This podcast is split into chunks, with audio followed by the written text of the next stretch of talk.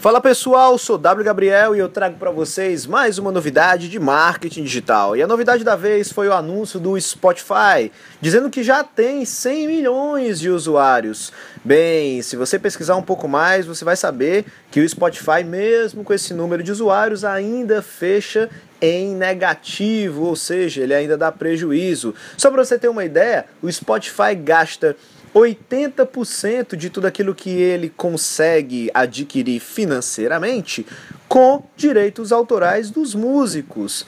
O Spotify não deixa de ser um aplicativo que se utiliza de growth hacking, que se utiliza de boas jogadas de marketing e que ganha cada vez mais adeptos. Isso é fato e isso atrai investidores, mas o fato também é que o Spotify ainda não encontrou um modelo de negócio que ele consiga fechar no azul, que ele consiga fechar positivamente.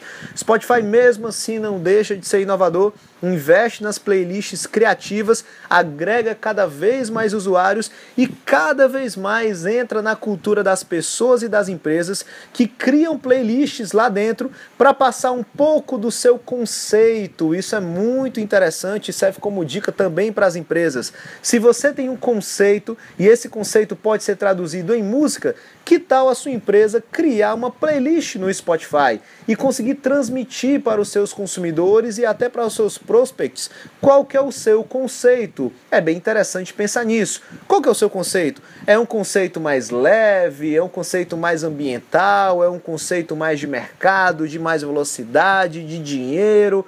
mais humanitário? Qual que é o seu conceito? Isso pode ser traduzido em música. Bem, Fica então a dica do Spotify e desse trabalho em cima de playlists, mesmo sabendo que o Spotify fecha no vermelho, a gente tem que entender que ele é cada vez mais sucesso no mundo inteiro por conta das suas estratégias de marketing e por conta da sua usabilidade, organização, experiência focada no usuário, fazer com que o usuário goste de usar o aplicativo. Outro ponto do Spotify que, não, que, do Spotify que eu não posso deixar de falar, claro que eu não posso deixar de falar, não estava nem no roteiro, mas não tem como não, não, tem como não falar.